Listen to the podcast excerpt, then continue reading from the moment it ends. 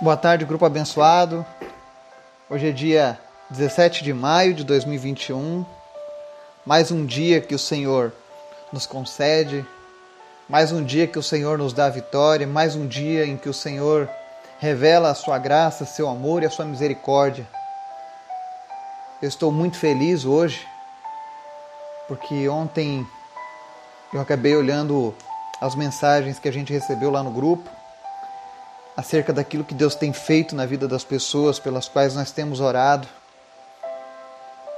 Eu quero dizer que isso na minha vida me motiva, me, me inspira a prosseguir ainda mais, buscando com todo o meu ser, com toda intensidade, esse Deus a quem nós servimos. E eu espero que participar disso que Deus tem feito na vida de tantas pessoas também possa te motivar a cada dia buscar mais e mais.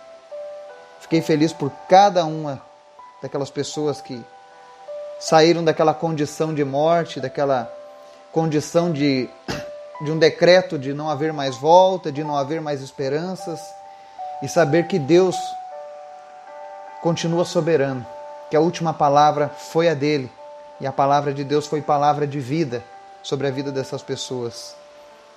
Fiquei muito feliz pela vida do Miguelzinho, de ver o depoimento da mãe dele. Saber que, em meio a tanta dor, a tanta luta, a tanto desespero, eles conseguiram ainda entender que Deus tem um propósito na vida deles. E ontem nós falamos sobre isso. Deus quer cumprir a vontade dele nas nossas vidas, que é boa, perfeita e agradável, e isso não mudou. Não importa o que estejamos passando, ele vai cumprir a vontade dele. Então deixemos de lado as coisas que nos embaraçam, que nos atrapalham para que a gente possa viver aquilo que Deus tem preparado para nós. E creio que Deus vai fazer ainda grandes milagres. Eu sei que isso é apenas o começo daquilo que Deus está fazendo. Nós estamos vivendo os dias de derramamento do Espírito Santo sobre a face da terra. São dias decisivos. E aqueles que se dispuserem a buscar a Deus com todo o seu ser, com todo o seu entendimento, com certeza encontrarão Deus de uma maneira que até mesmo os profetas desejariam ter esse encontro e essa intimidade com Deus.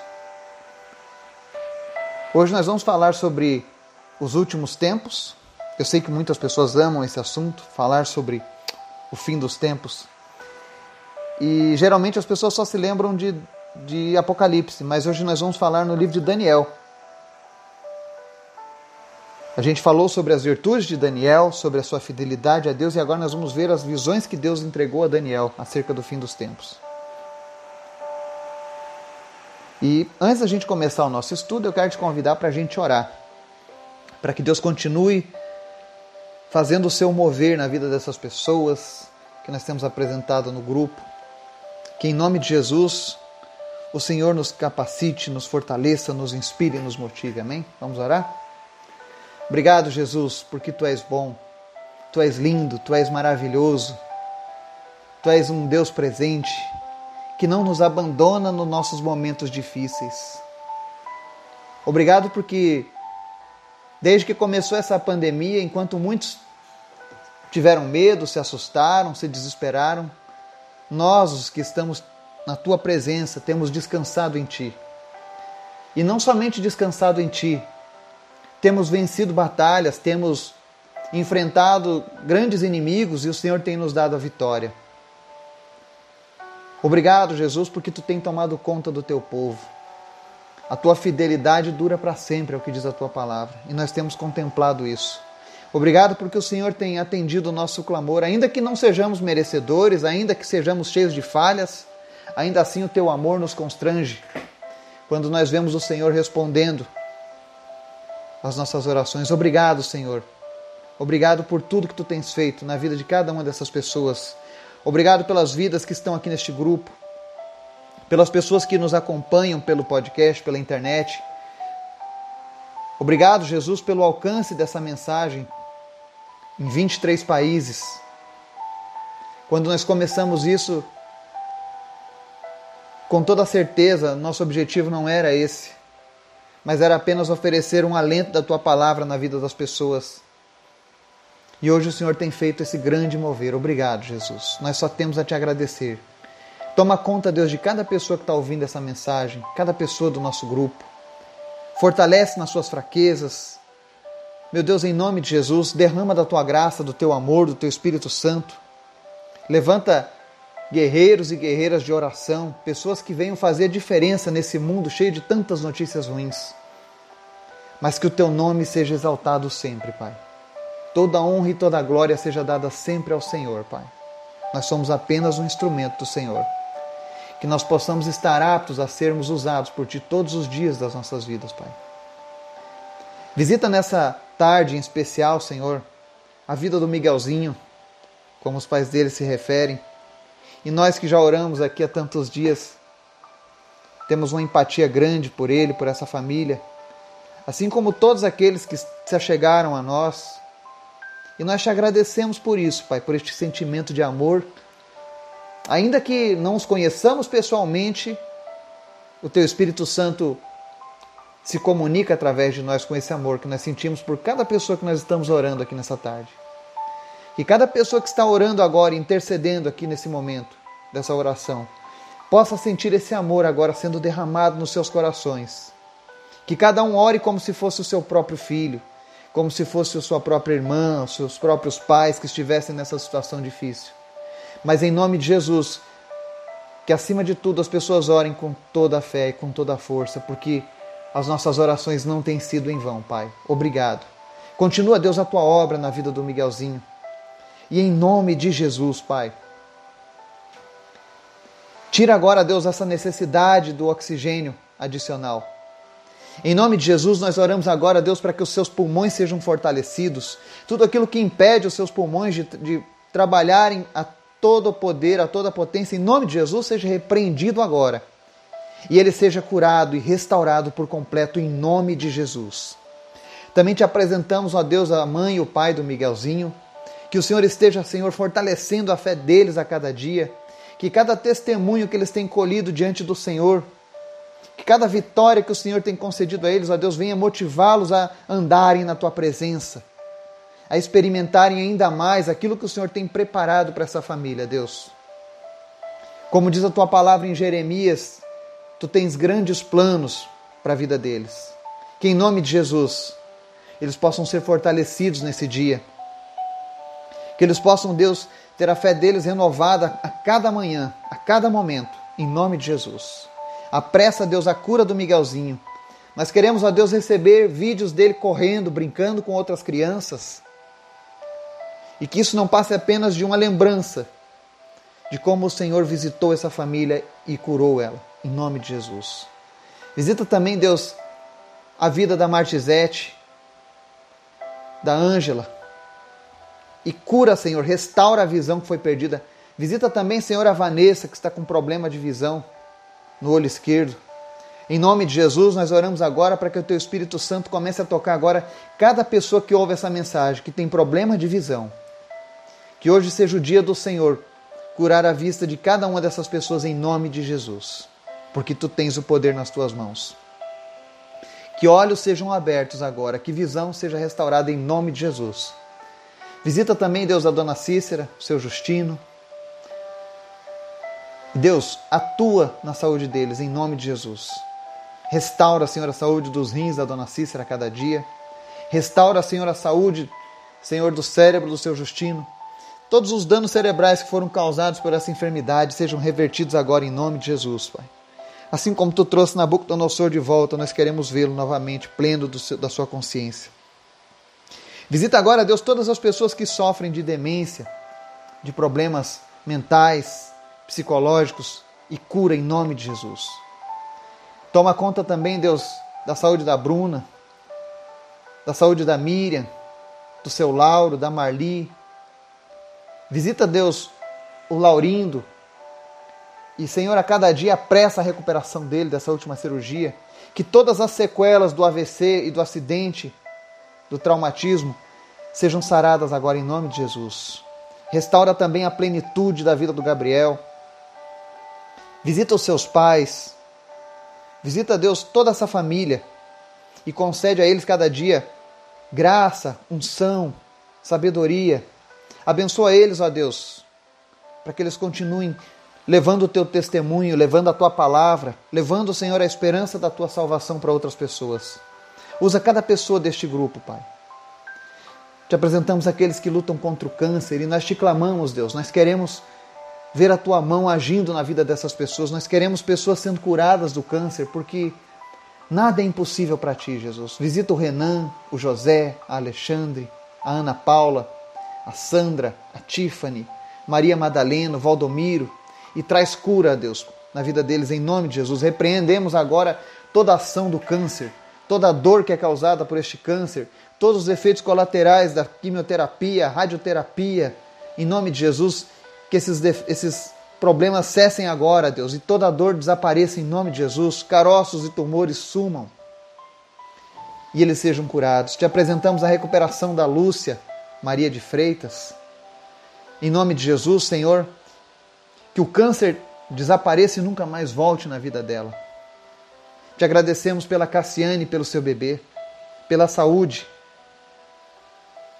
e te agradecemos, Deus, pela tua misericórdia sobre as nossas vidas. Obrigado, Jesus.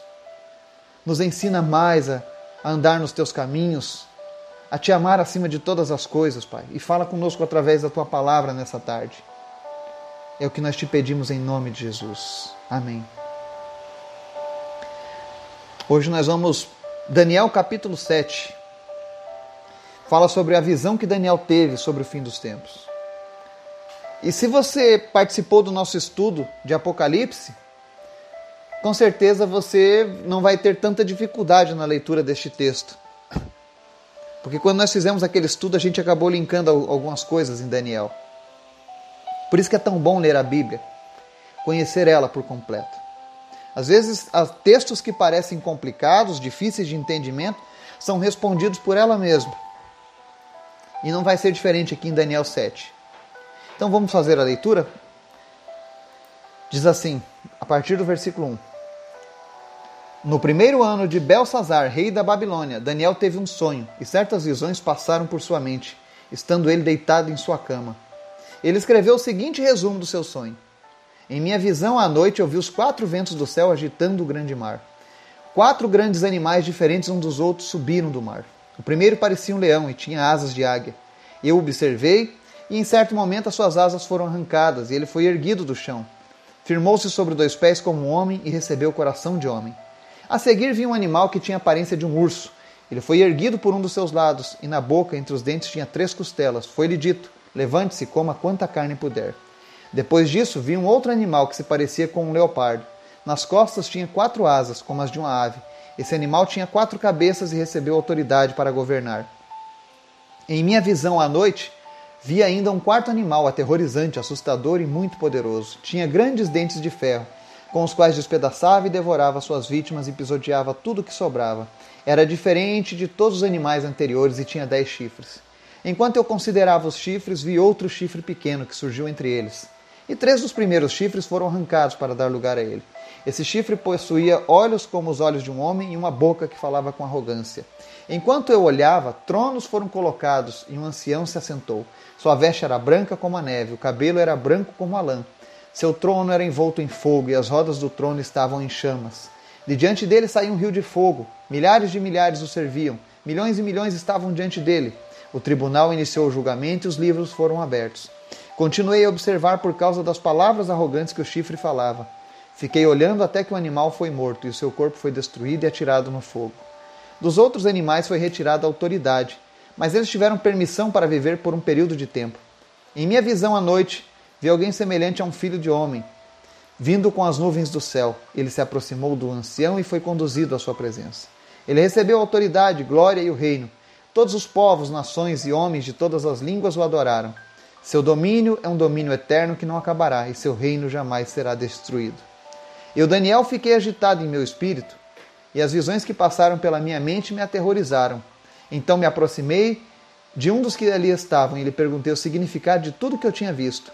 E ele me respondeu dando-me esta interpretação: Os quatro grandes animais são quatro grandes reinos que se levantarão na terra. Mas os santos do Altíssimo receberão o reino e o possuirão para sempre, sim, para todo sempre. Então eu quis saber o significado do quarto animal, diferente de todos os outros. e o mais aterrorizante, com seus dentes de ferro e garras de bronze, o animal que despedaçava e devorava suas vítimas e pisoteava tudo o que sobrava. Também quis saber sobre os dez chifres da sua cabeça e sobre o outro chifre que surgiu para ocupar o lugar dos três chifres que caíram, o chifre que tinha olhos e uma boca que falava com arrogância. Enquanto eu observava, esse chifre guerreava contra os santos e os derrotava, até que o ancião veio e pronunciou a sentença a favor dos santos do Altíssimo. Chegou a hora deles tomarem posse do reino. Ele me deu a seguinte explicação: O quarto animal é um quarto reino que aparecerá na terra. Será diferente de todos os outros reinos e devorará a terra inteira, despedaçando-a e pisoteando-a. Os dez chifres são dez reis que sairão desse reino. Depois um outro rei se levantará e será diferente dos primeiros reis. Ele falará contra o Altíssimo, oprimirá os seus santos e tentará mudar os tempos e as leis. Os santos serão entregues nas mãos dele por um tempo, tempos e meio tempo. Mas o tribunal o julgará, e o seu poder lhe será tirado e totalmente destruído para sempre. Então a soberania, o poder e a grandeza dos reinos que há debaixo de todo o céu serão entregues nas mãos dos santos, o povo do Altíssimo. O reino dele será um reino eterno, e todos os governantes o adorarão e lhe obedecerão. Esse é o fim da visão. Eu, Daniel, fiquei aterrorizado por causa dos meus pensamentos, e meu rosto empalideceu, mas guardei essas coisas comigo. Amém? Nós vemos aqui algo interessante, que Daniel 7 volta um pouco no tempo e retrata uma visão que Daniel teve antes de que o Império Medo-Persa tomasse o Império Babilônico. A gente vê que ele ainda estava debaixo do reino do rei Belsazar. E Deus trouxe essa grande visão para Daniel. E primeiro ele mostra quatro grandes animais que subiram do mar. E talvez você tenha ouvido, lido e não entendeu ainda a interpretação deste sonho. Mas eu vou tentar te ajudar hoje. E a, a primeira visão que ele teve do primeiro animal foi aquele leão com asas. E esse leão com asas simbolizava o Império Babilônico. Tá? Você pode ver que existiam algumas gravuras antigas na Babilônia antiga que tinham muito esses leões com asas. Tá? E essas asas mostravam, inclusive, na visão, a, a, a rapidez com que esse império iria crescer, iria alcançar outros territórios. E realmente foi assim no Império Babilônico. E ele segue na visão desse leão com asas, dizendo que as asas foram arrancadas desse leão. E no lugar disso ele ficou com dois pés como um homem e recebeu um coração de homem. Vale a gente lembrar quando a gente estudou alguns dias atrás a visão que o rei Nabucodonosor teve, aonde Deus cumpriu literalmente, ou seja, ele foi destituído do seu poder, da sua consciência e passou a viver entre as feras. Não é verdade? E logo depois que ele passou aqueles sete anos vivendo entre as feras, a Bíblia conta que aquele rei foi restaurado e ele passou a dar agora testemunho do Deus Altíssimo. O rei Nabucodonosor conheceu ao nosso Deus. Por isso que a Bíblia diz que na passagem de Daniel, aqui na visão, que ele recebeu um coração de homem. Então a primeira fera que, só, que, que aparece na visão de Daniel é a Babilônia, o Império Babilônico. A segunda visão ele fala de um urso. E esse urso aqui ele está representado pelo Império Medo-Persa. Olha que ele fala que esse império, esse urso, ele é levantado por um dos lados. Historicamente, hoje nós sabemos que quando houve essa união entre o Império Medo-Persa, o Império Persa sempre foi mais forte, mais influente. Apesar de estarem juntos, ele era um império que tinha mais abrangência, mais influência. Por isso que fala que um dos lados foi quem levantou esse urso. E fala também sobre três costelas na boca. E que ele havia devorado com muita rapidez esses outros povos. Essas três costelas são outros três grandes reinos que existiam: Egito, Líbia e Babilônia, que nós vimos no capítulo anterior que havia sido conquistada do rei Belsazar. Daí vamos para o terceiro animal, o leopardo com quatro asas e quatro cabeças, né? E essa aqui também é uma visão interessante. E eu fico muito feliz quando eu estudo escatologia, especialmente aqui no livro de Daniel, porque ele começa contando coisas que seriam coisas futuras na época de Daniel e outras para os nossos dias. Então Daniel não tinha como saber nada dos detalhes, né? Mas o leopardo com quatro asas é o império macedônio de Alexandre o Grande. E ele tem quatro asas e simboliza um leopardo porque foi um, um, um, império muito rápido, cresceu muito rápido. E as quatro asas simbolizam que o domínio dele que ele estendeu sobre a terra foi muito grande. Ou seja, ele teve o dobro de domínio que o império babilônio teve. Foi um crescimento muito rápido. E até aí é tranquilo, porque todas essas visões que nós tivemos aqui até agora, elas estão de acordo com aquela visão da estátua de Daniel. São outras simbologias, mas apontam para a mesma coisa, o fim dos tempos. E o que é interessante aqui é que ele mostra que esse leopardo tinha quatro cabeças. E talvez você se pergunte, tudo bem, o leopardo é o império de Alexandre o Grande, mas e as quatro cabeças? Historicamente, nós também já sabemos hoje que Alexandre teve uma vida curta. E, e, após a sua morte, o seu reino foi dividido entre seus quatro generais, Cassandro, Lisímaco, Ptolomeu e Seleuco. Então, as quatro cabeças são os quatro generais que vieram daquele reino.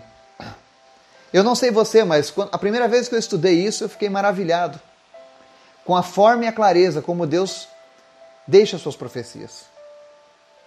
Isso prova que tudo aquilo que está escrito na palavra de Deus vai se cumprir, literalmente. E aí nós vamos para o quarto animal, que é o, animal que chamou mais a atenção de Daniel. E esse quarto animal ele é simbolizado pelo Império Romano, que foi diferente de todos os outros, ele foi mais, foi mais violento nas suas conquistas, né? e era simbolizado na estátua pelas pernas. Foi um dos impérios mais abrangentes e mais poderosos que tivemos. E logo a seguir ele fala nessa mesma visão desse quarto animal que ele tinha dez chifres. E esses dez chifres, para que você possa entender melhor, lá em Apocalipse, fala sobre eles, e, e também na visão de Daniel da, da estátua, são os dedos de barro e de ferro da estátua, do pé da estátua. São os reinos que surgiram após a, a ruptura do Império Romano. São, são reinos que nunca conseguiram alcançar o status e o poder do, do reino do Império Romano, mas que possuíram por um tempo uma grande influência, um grande poder, são os reinos que nós encontramos até hoje. As grandes potências mundiais, por exemplo.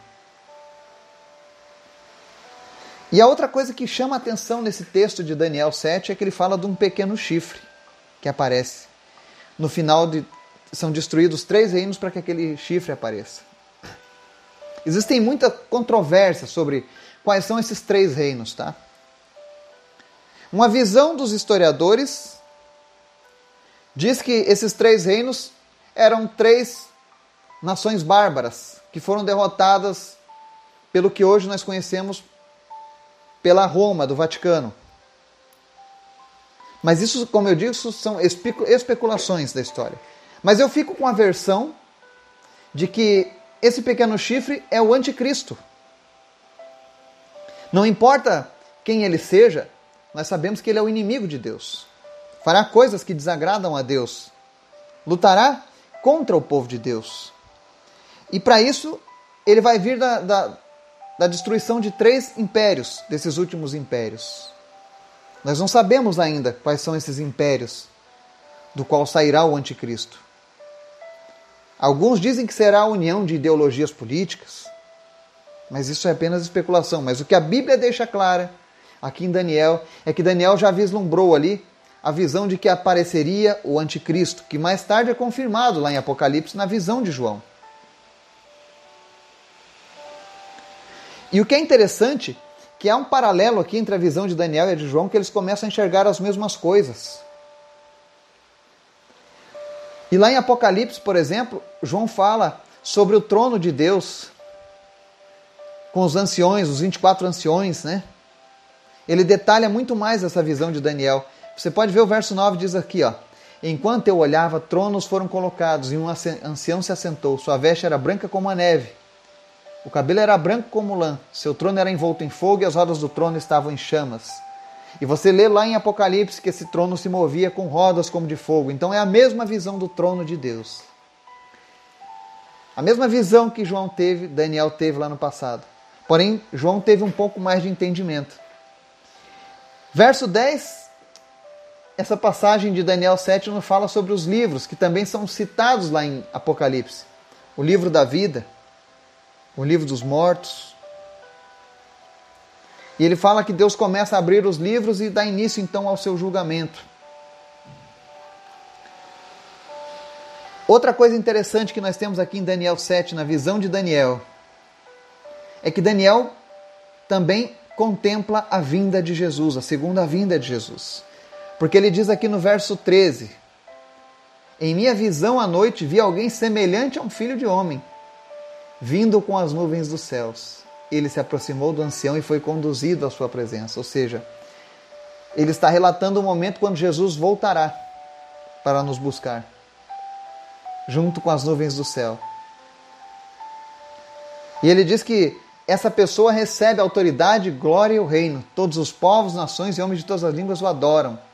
Ou seja, Jesus vai ser adorado por todos, vai ter um período do milênio, onde todos servirão ao seu governo. Dessa vez não vai ser mais um reino espiritual, como é o que nós conhecemos hoje, mas será um reino físico. E a Bíblia diz que esse reino não acabará, será eterno e jamais será destruído.